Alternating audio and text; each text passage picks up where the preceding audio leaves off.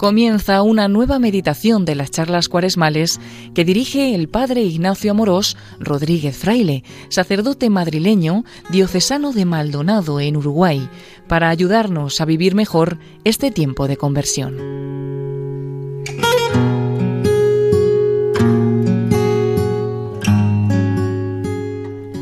Un cordial saludo a todos los oyentes de Radio María.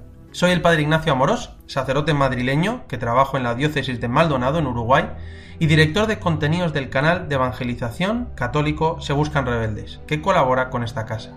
Hoy, con la gracia de Dios, continuamos esta serie de seis charlas cuaresmales que tienen la intención de que nos sirvan para vivir más piadosamente esta cuaresma, en unión con Jesús y con María.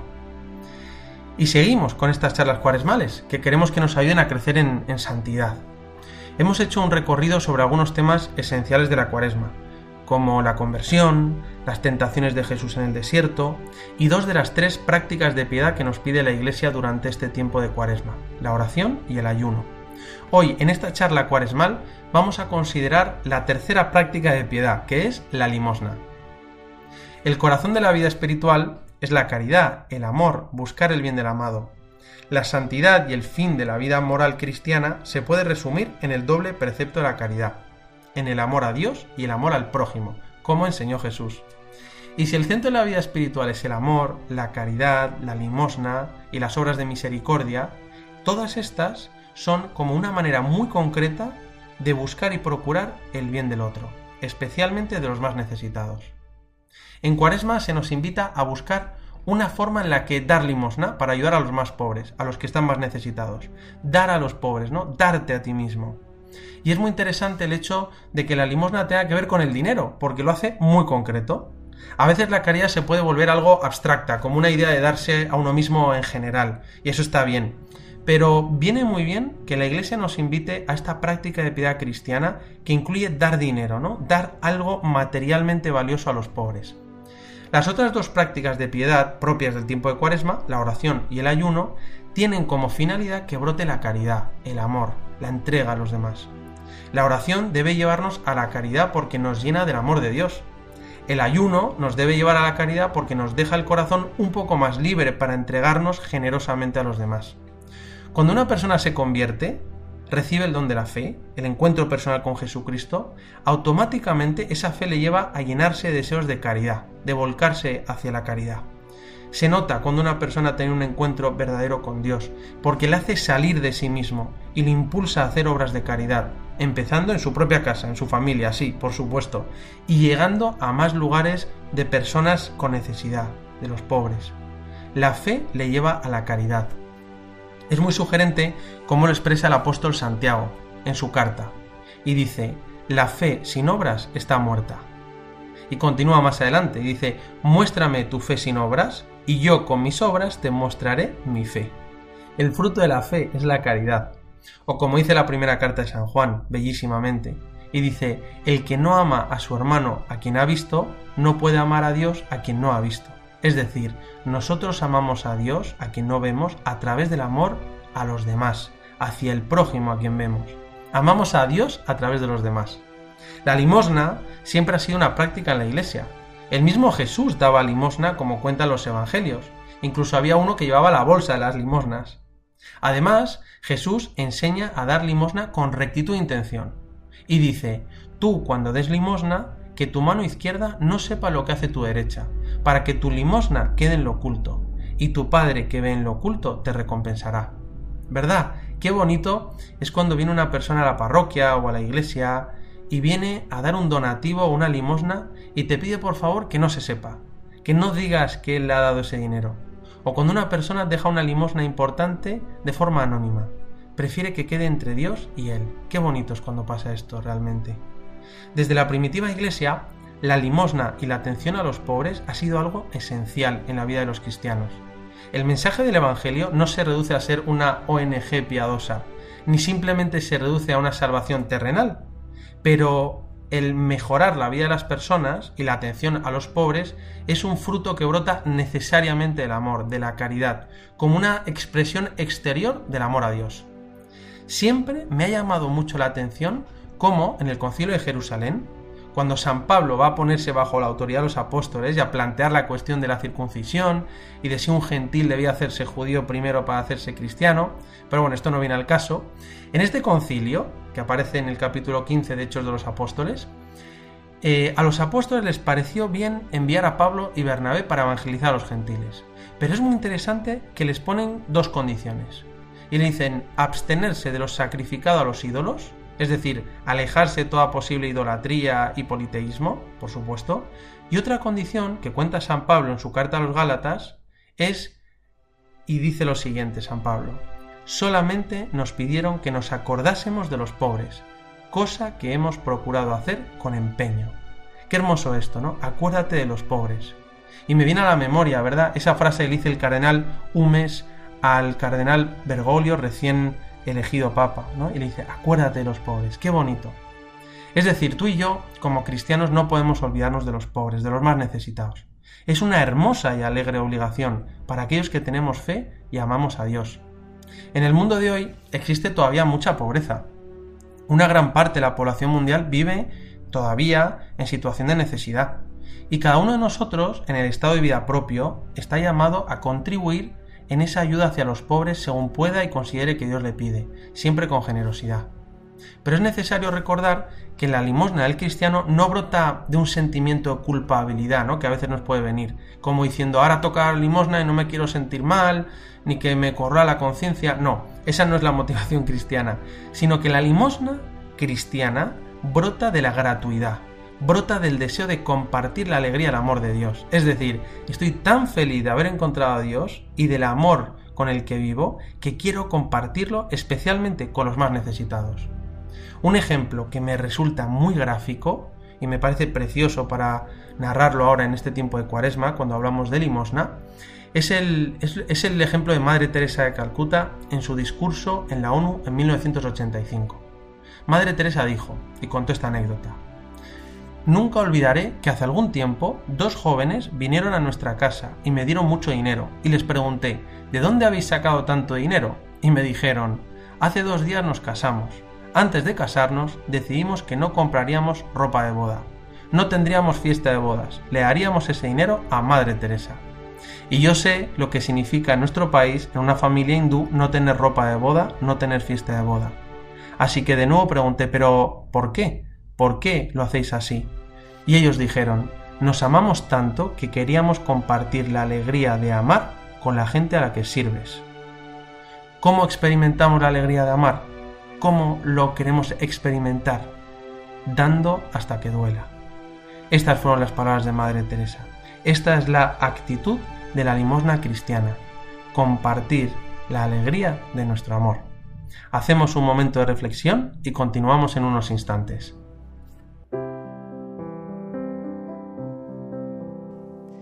Gracias quiero darte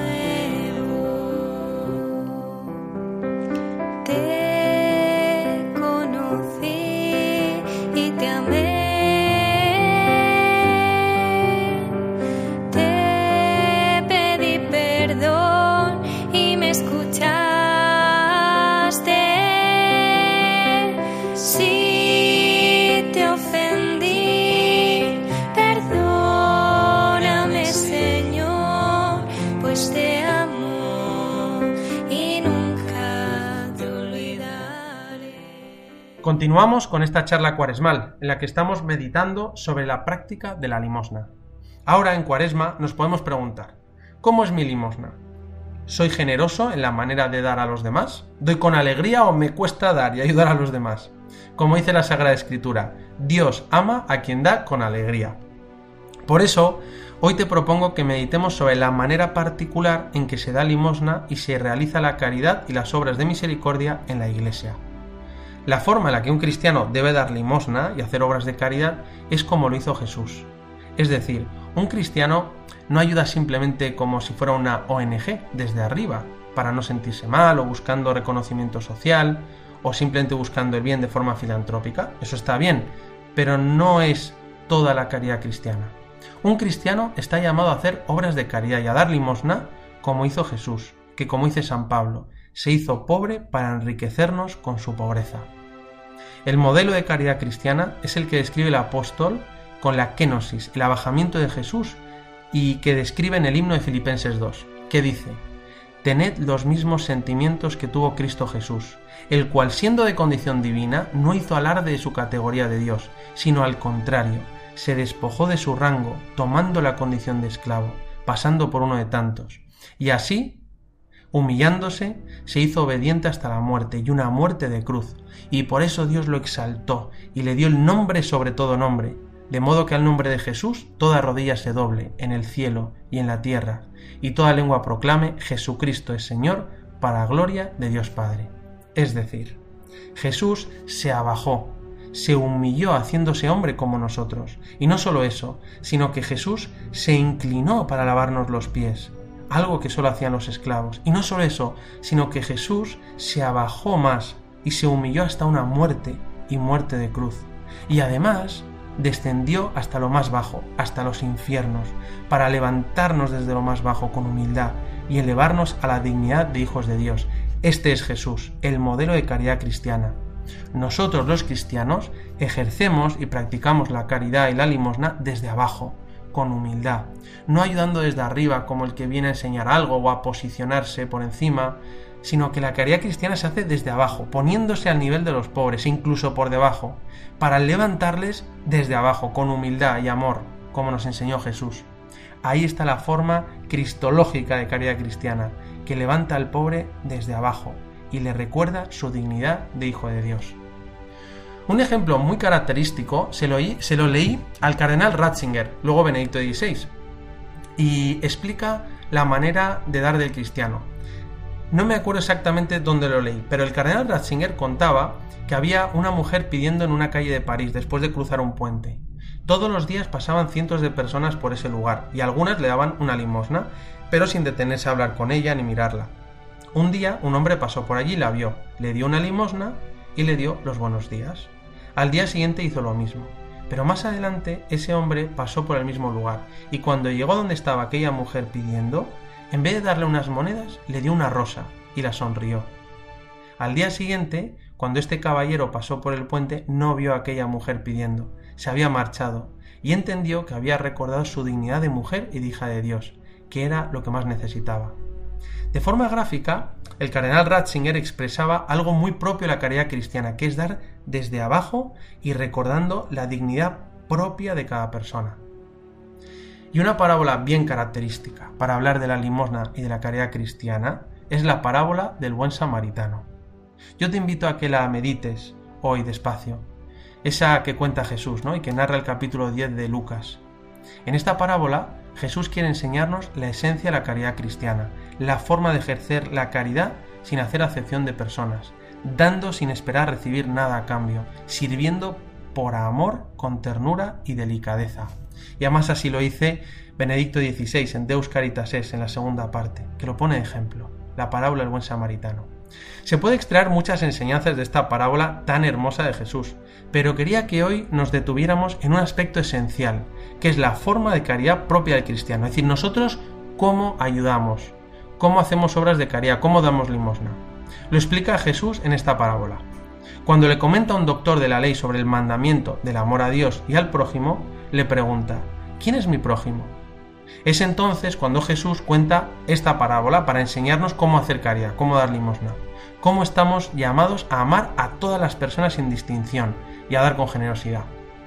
Te recuerdo cómo Jesús cuenta que había un hombre que bajaba de Jerusalén a Jericó y cayó en manos de unos bandidos, que después de haberle despojado le cubrieron de heridas y se marcharon, dejándolo medio muerto.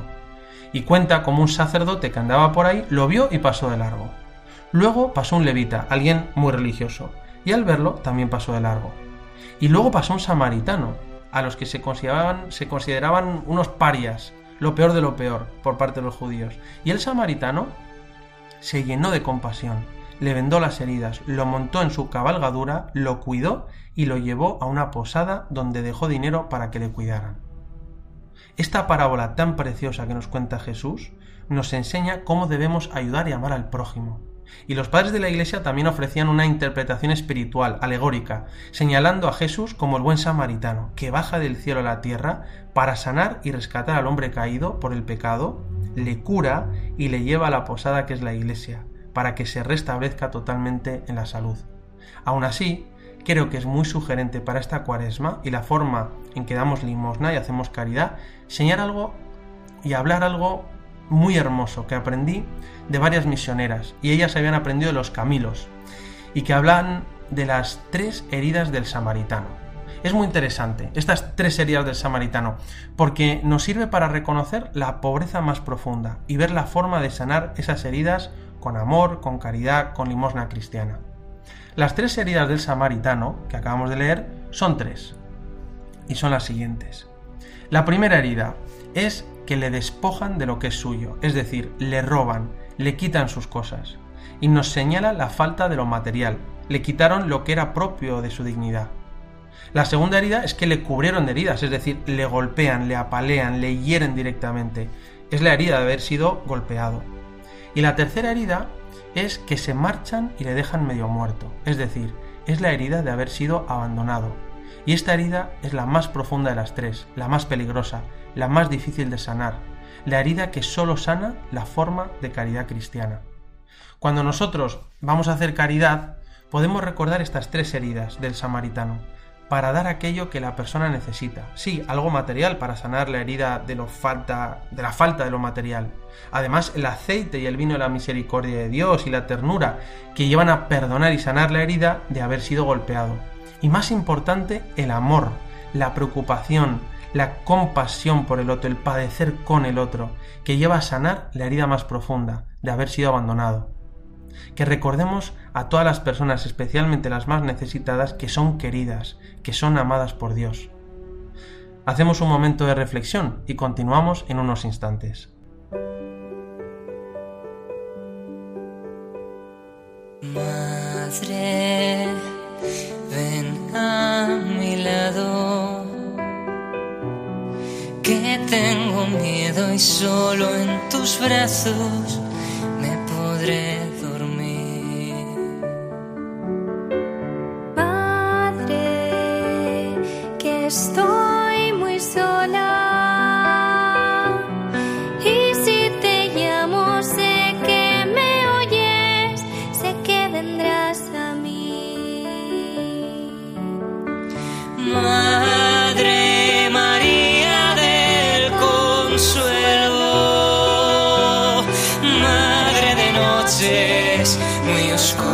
de sueños, Madre de días luminosos y de esfuerzos, Madre María de Jesús y Madre mía. La pobreza de no ser amado, no ser querido, no ser deseado, es decir, que no le importes a nadie. Es la pobreza más fuerte. Y Madre Teresa decía que la pobreza material se soluciona con un plato de arroz o un trozo de pan, pero la pobreza espiritual es más difícil de sanar, porque solo se sana con el amor tierno y misericordioso, mostrando al pobre que le importas, que su vida es importante, que es amado y querido por alguien y por Dios. Tengo presente en mi memoria algunos recuerdos de mis viajes trabajando con las misiones de la caridad. Recuerdo cómo en Calcuta había muchas personas en la calle, sentadas, tiradas, enfermas, y muchas veces pasaban años ahí sin que nadie les dijera nada, sin que nadie se preocupara por ellos. Era lo más doloroso para estas personas, ver que no le importaban a nadie. Por eso Madre Teresa decía que las misioneras de la caridad estaban llamadas a saciar la sed de Jesús con amor en acción, con obras de misericordia hacia los pobres, pero con un servicio lleno de amor, ternura y compasión. Hace poco tuvimos un encuentro de jóvenes católicos en una parroquia y vinieron varias personas que habían vivido en la calle un tiempo y ahora se estaban recuperando. Y nos decían que lo que más les había dolido en este tiempo en la calle es ver que la gente los ignoraba, se cambiaban de acera al verlos, que los evitaban. Decían que ese sentimiento se clavaba como un puñal en el corazón, esa pobreza espiritual de no ser amado, no ser querido. ¿Verdad que a ti y a mí lo que más nos ha podido doler en nuestra vida es cuando nos hemos sentido abandonados, rechazados por alguna persona que queremos. Qué dolorosa es esa pobreza de, de no ser amado, de no ser querido.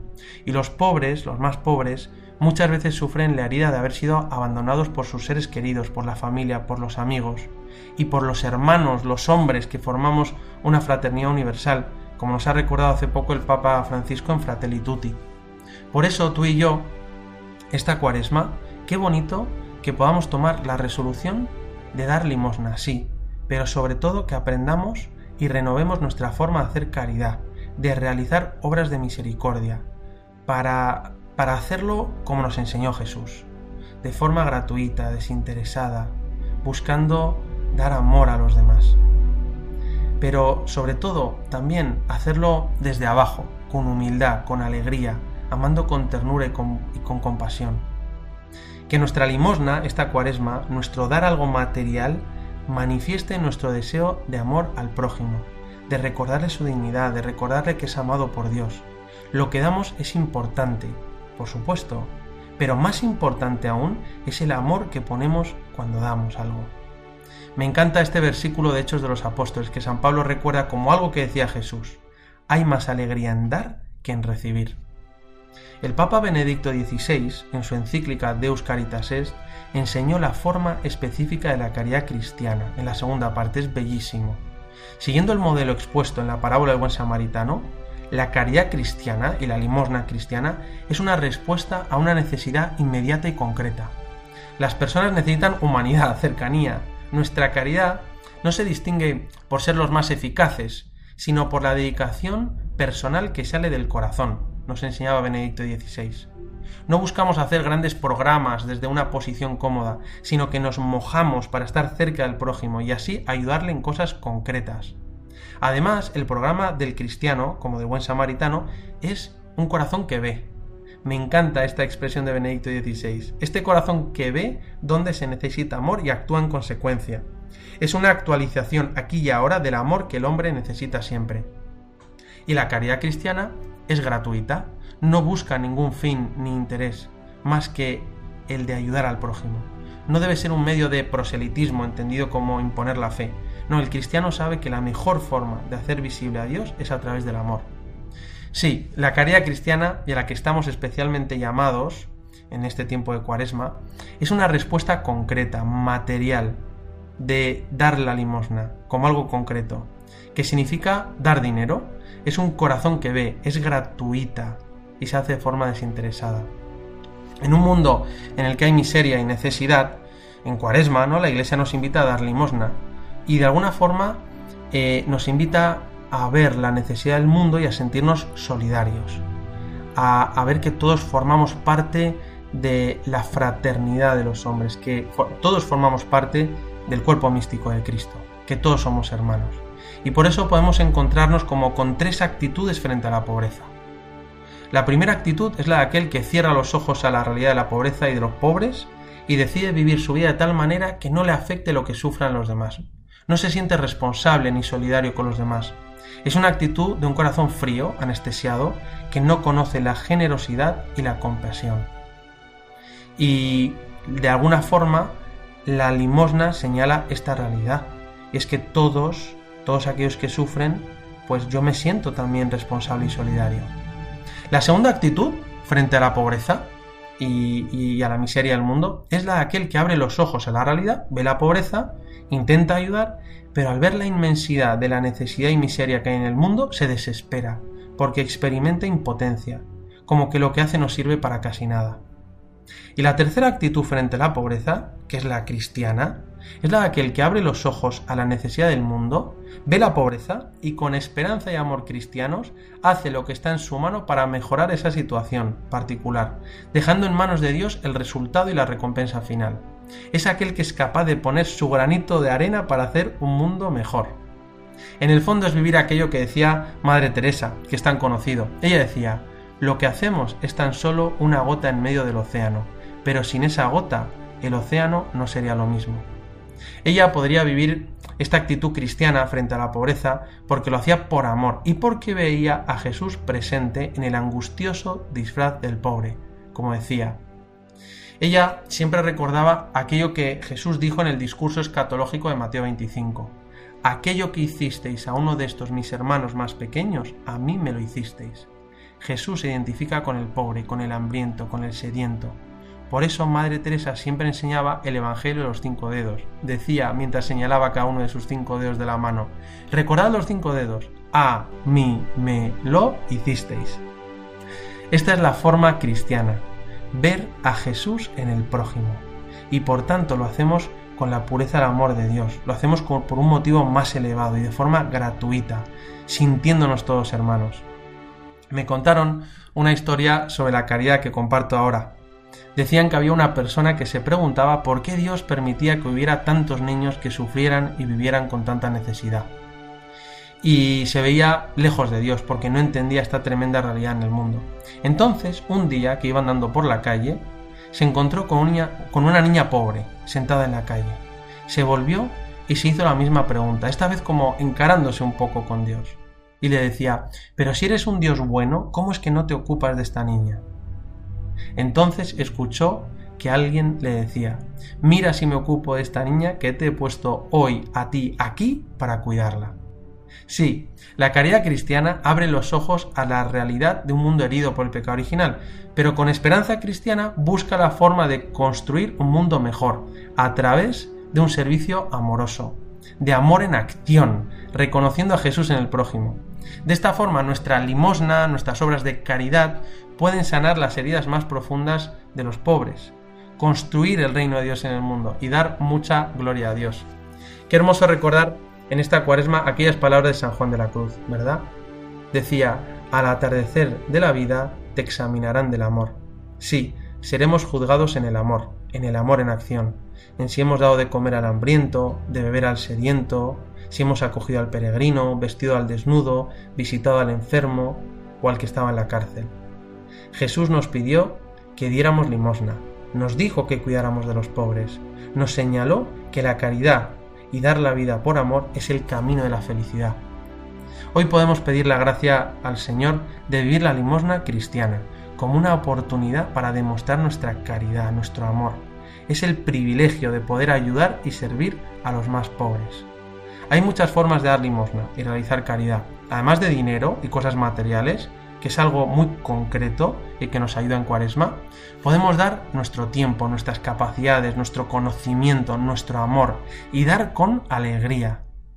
Y una manera muy concreta, que viene bien recordar también en cuaresma, son las obras de misericordia corporales y espirituales. Bueno, vamos a terminar pidiéndole a la Virgen María que nos enseñe a salir en busca del necesitado. Así como ella salió a ayudar y servir a su prima Isabel después del anuncio del ángel, cuando concibió al Hijo de Dios en sus purísimas entrañas, que ella, Nuestra Señora, nos llene de su Hijo Jesús, para que salgamos a servir al prójimo, especialmente al más necesitado, que demos limosna con alegría y con, que compartamos con todos los hombres la felicidad del amor de Dios. Y me despido con la bendición de Dios Todopoderoso, Padre, Hijo y Espíritu Santo, descienda sobre vosotros. Alabado sea Jesucristo.